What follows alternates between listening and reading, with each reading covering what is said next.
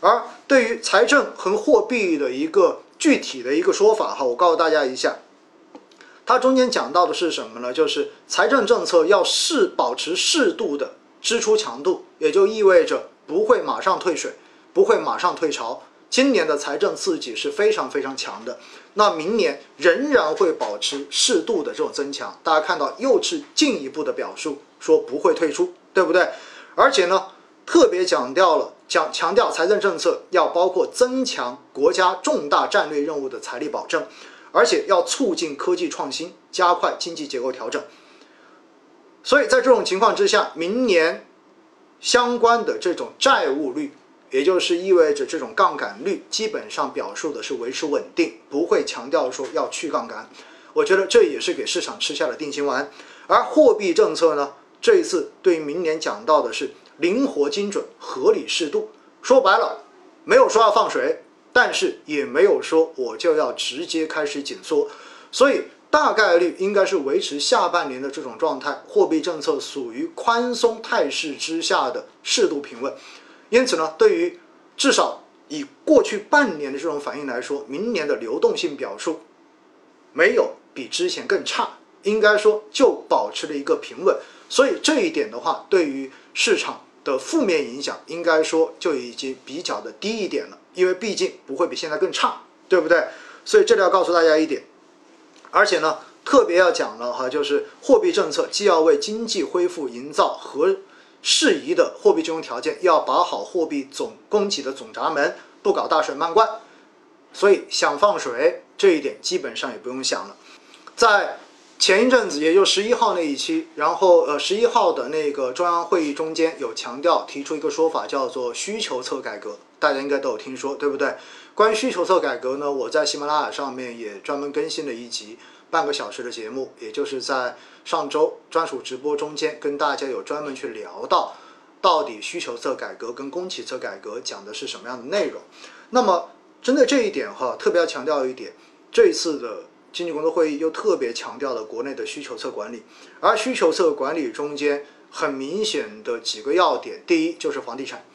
房地产肯定会继续强强调房住不炒，这一次的报告中间又明确的提出来坚持房住不炒，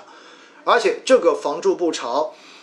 主要的考虑是，如果房价再继续往上涨，那将会挤占未来整个居民消费的空间，而未来需求侧改革非常重要的就是要让消费变得更加的顺畅一些，所以对于房子的这种上涨预期。会议再一次的进行了明确的这种表述，我的观点非常非常的明确，除了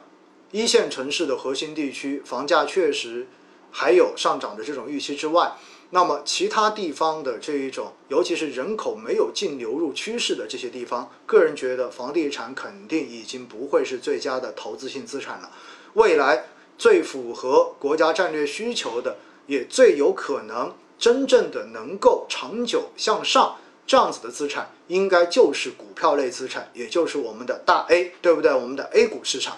所以呢，我觉得大家还是要非常明确这一点，好不好？另外呢，在消费这一块哈，需求端，我觉得还是要跟大家讲一讲。最近你们看到，就是对于反垄断这件事情，不断的点了阿里巴巴的名，然后点了腾讯的名，而且呢还说了京东。所以呢，实际上对于这种。管理上面的这种资本，然后垄断，然后造成整个流通领域上面出现相应新的这些堵点。其实呢，这是未来政策调整的一个方向。说白了，我们未来的方向是以国内大循环为主体，国内国际双循环相互促进的新发展格局。所以在这样的情况之下，国内大循环是否能够真正的顺畅的循环起来，可能才会是重中之重。而在这个过程中间，所有导致国内大循环有可能出现不顺畅的这一种相应的堵点，全部都会是未来的这五年政策重点调整的方向。那像现在已经逐渐形成垄断之势的这些大的互联网平台，实际上有可能就会是政策所针对的重点。我们都知道。包括上次的直播中间，我也跟大家谈过，现在这种大数据的杀手，对不对？非常非常的明显。不管是我们说呃京东也好，淘宝也好，腾讯也好，甚至于我们平时出行的携程也好，等等等等，实际上都存在着利用自己的垄断地位而造成不公平竞争的这样子的一些事情。那么这一些其实就是有碍于国内大循环，有碍于需求侧通畅的这样子的一些动作。因此呢，我觉得未来这些